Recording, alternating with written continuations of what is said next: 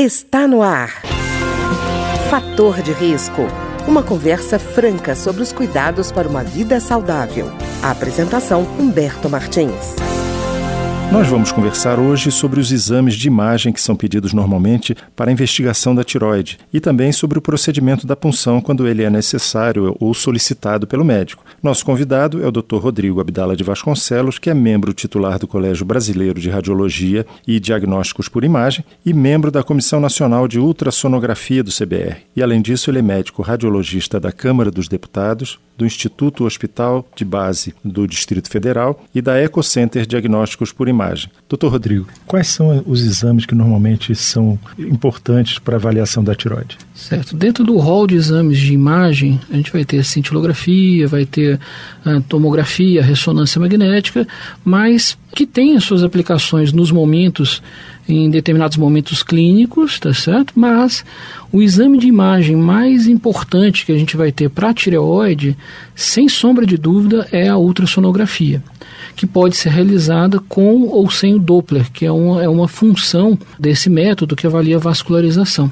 Usualmente a gente sugere, inclusive, que seja avaliado sempre em conjunto com um outro exame, que é o exame que a gente chama da região cervical. E isso vai, inclusive, está saindo um documento próximo que está delimitando as funções de cada exame, tá certo? Uhum. Então, a ultrassonografia de tireoide é extremamente eficiente para fazer a avaliação da glândula e a gente sempre sugere que seja solicitado também a ultrassonografia da região cervical, que é a ultrassonografia especificamente para avaliar linfonodos. Os linfonodos são gânglios, os linfonodos ou as ínguas que a gente chama, são naturais do pescoço da gente que ficam em volta da tireoide e são importantes de serem avaliados porque se você tiver um nódulo na tireoide, uma lesão na tireoide, eu preciso saber se essa lesão também teria alguma lesão nos linfonodos, porque aí a gente estaria eventualmente subestimando uma lesão.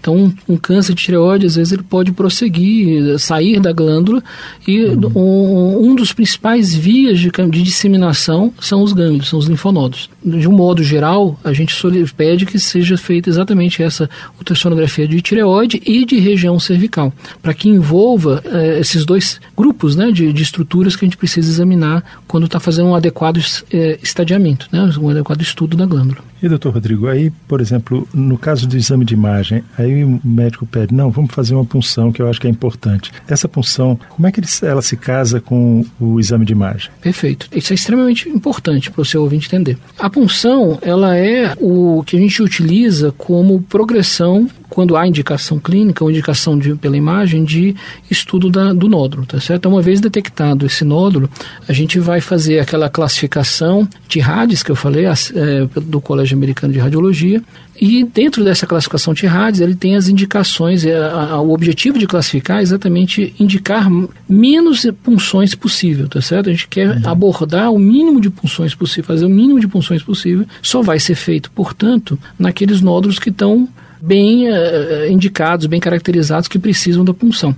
Quando é feita essa punção, o nosso objetivo é de exatamente determinar se ele está dentro daquele percentual dos 5, 10% de tumores, porque a punção, uma vez determinado que está dentro desse grupo, o próximo etapa será a cirurgia, quer dizer, será retirada da de parte da glândula ou da glândula inteira, dependendo da situação. Ou se cai dentro de um grupo que tem sinais indeterminados, na verdade intermediários, que podem indicar ser acompanhados os nódulos, podem indicar fazer um estudo genético eventualmente, ou indicar cirurgia. Isso vai depender de cada caso caso, do gosto, do, na verdade, da experiência ou da, do, do, profissional que está avaliando esse paciente, tá certo? Aí fica por conta do profissional que está avaliando, do endócrino, cabeça e pescoço, como prosseguir a investigação. E os demais todos, quer dizer, todo o restante, que é a maioria dos nódulos, vão ficar lá quietinhos, a gente faz a punção mostrando que é benigno, fica dentro do lugar, não se opera, não se aborda mais e fica só em acompanhamento com ultrassom. Certo. certo? Então, o papel do, da, da, punção é exatamente é, naqueles nódulos que atingiram os critérios que a gente precisa investigar,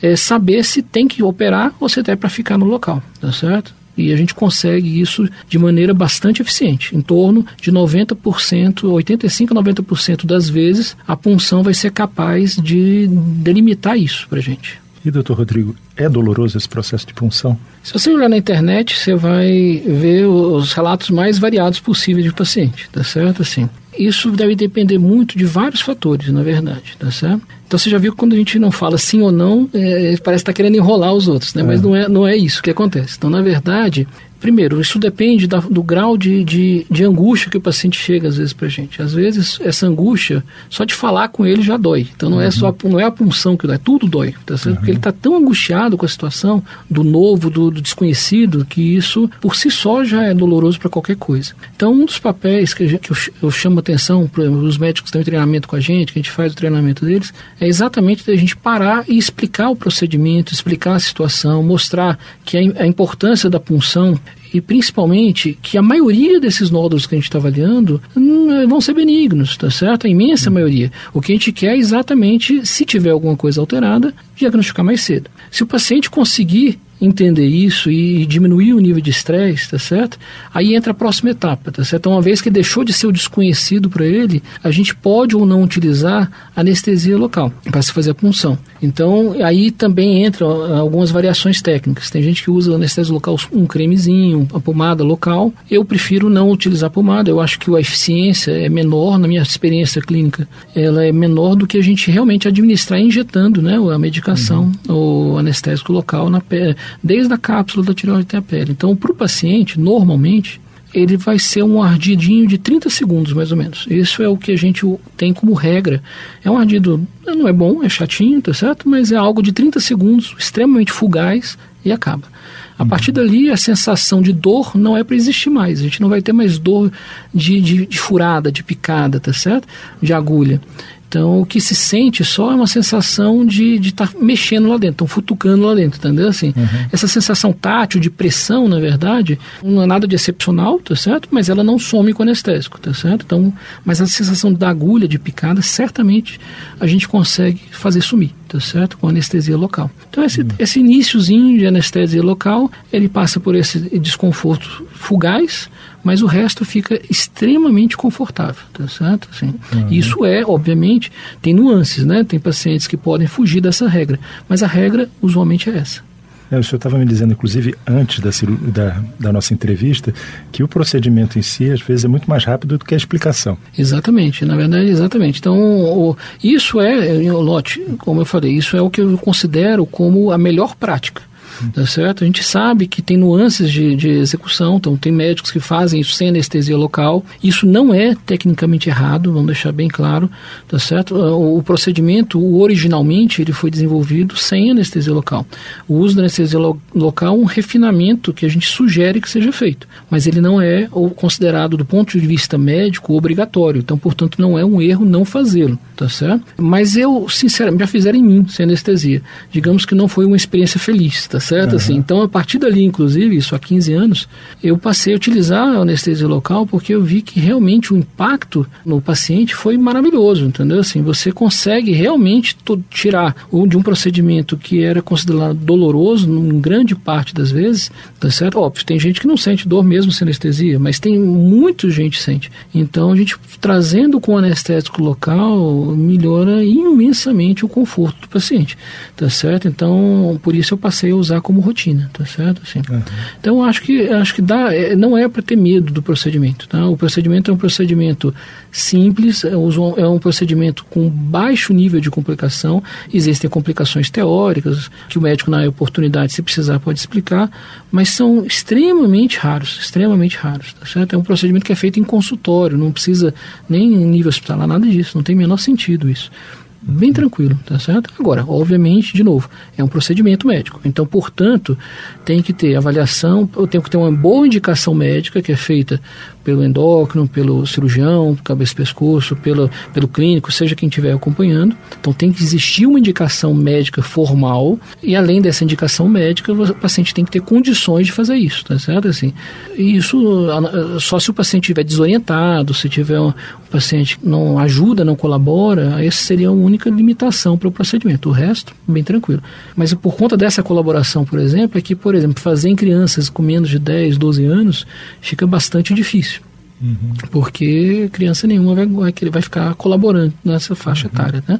Mas acima disso, usualmente se consegue. Se a criança colaborar, Até isso, quando, felizmente, isso é muito pouco necessário em criança. São bastante menos frequentes os nódulos em criança. Ao mesmo tempo, quando ocorrem, eles costumam nos preocupar mais, tá certo? Assim, então, os nódulos são mais comuns, né? Ali acima dos, no, é, numa faixa etária mais alta, tá certo? 20, 20 e poucos, 30 anos, tá certo? A gente começa a aparecer mais nódulos principalmente mulheres, homens um pouco mais tarde. Quando aparece um homem mais cedo, a gente também fica um pouco mais atento, tá certo? Mas certamente nódulos em crianças a gente fica bem atento, fica bem preocupado. E, doutor Rodrigo, de qualquer forma, se for, é, for mais confortável e a pessoa tiver que fazer esse procedimento de novo, ela fica mais confiante de voltar a fazer, né? Certamente. Na verdade, como eu falei para você, a gente tem em torno de 90% de chance de resolver na punção que a gente faz, 90, 85, 90%. Esses 10 a 15% que eu falei que não resolvem, na verdade é porque é uma limitação da própria técnica, tá certo? Assim, uhum. Então, se tudo for obedecido da maneira correta, a gente consegue resolver nesse percentual. Quando vem insuficiente, por algum motivo, existe a indicação formal na literatura de depois de três meses retornar e tentar mais uma vez. E aí o paciente já tá, já passou, já, já é experiente no assunto. E é, por isso é extremamente importante que ele não seja traumatizado, não seja assustado uhum. com o procedimento, mesmo porque se ele tiver outros nódulos e ao longo da vida esses nódulos ficarem uhum. desenvolver e, e, e precisarem da punção, ele pode ter que fazer a punção novamente, tá? Por isso que eu falo que é um procedimento que nasceu para ser simples. A gente tem que, na verdade, torná-lo simples para que não seja algo estressante para o paciente, tá certo? Assim, então, sim, ele, a gente consegue, depois tirou o desconhecido, fica um procedimento bem mais tranquilo de se fazer. E, doutor Rodrigo, quando a pessoa vai fazer um exame de imagem, é, não necessariamente punção, ela precisa ter alguma recomendação prévia, assim, algum cuidado anterior? É, particularmente da, da tireoide, não há necessidade de preparo algum tá certo? Uhum. Nada. Então, quando a gente fala em relação à ultrassonografia de tireoide, que é, o, como eu falei, o método mais comum, não existe necessidade de preparo. A única ressalva que eu falo, que a gente chama atenção, é em relação a, exatamente ao procedimento de punção. Porque se você fizer uma punção, você só vai fazer novamente o exame de tireoide depois de algumas, de duas, três semanas, pelo menos o, o exame, o exame de imagem, tá certo? Uhum. Punção a gente só repete depois de três meses, para evitar superposição de alguns achados que poderiam confundir o patologista. A pessoa que vai analisar as lâminas geradas, né, poderiam fazer confusão ali na análise, do, do da interpretação do que, que ele está vendo. Então a punção a gente afasta três semanas, três meses. Para exame, a gente afasta pelo menos três semanas de um evento de punção. Agora, tirando esse fato da punção, se ela não tiver, não existe necessidade de preparo, tá certo? Fazer do jeito que está o paciente, não precisa de jejum, não precisa cuidado local nenhum, é tranquilíssimo. É só chegar e fazer o exame. Sempre recomenda-se o, o, o, passar antes no profissional médico clínico para gerar o pedido médico para que ele se responsabilize por receber o resultado dessa imagem e orientar o paciente, tá uhum. certo? Porque o profissional da imagem que vai executar o exame, a função dele é ser é, é, extremamente preciso no seu diagnóstico. Mas o tratamento, ele é o clínico, é o endocrinologista, é o médico que solicita isso, é que vai receber esse resultado e orientar esse tratamento. Tá ótimo. Eu queria agradecer então ao Dr. Rodrigo Abdala de Vasconcelos, que é membro titular do Colégio Brasileiro de Radiologia e Diagnósticos por Imagem e membro da Comissão Nacional de Ultrassonografia do mesmo colégio, que é médico radiologista da Câmara dos Deputados, do Instituto Hospital de Base do Distrito Federal e da Clínica Ecocenter Diagnósticos por Imagem, que conversou conosco hoje exatamente sobre essa avaliação por imagem da tiroide. Muito obrigado, doutor Rodrigo. Obrigado, Humberto. Estou à disposição porque for útil para vocês. Um grande abraço. O programa de hoje teve trabalhos técnicos de Ricardo Coelho. Se você tem alguma sugestão de tema ou comentário sobre o programa de hoje, basta enviar uma mensagem para o endereço eletrônico programa fator de risco, tudo junto, arroba gmail.com. Até o nosso próximo encontro. Fator de risco, um programa com dicas para melhorar a saúde. Uma produção da Rádio Câmara, transmitida por emissoras parceiras de todo o Brasil.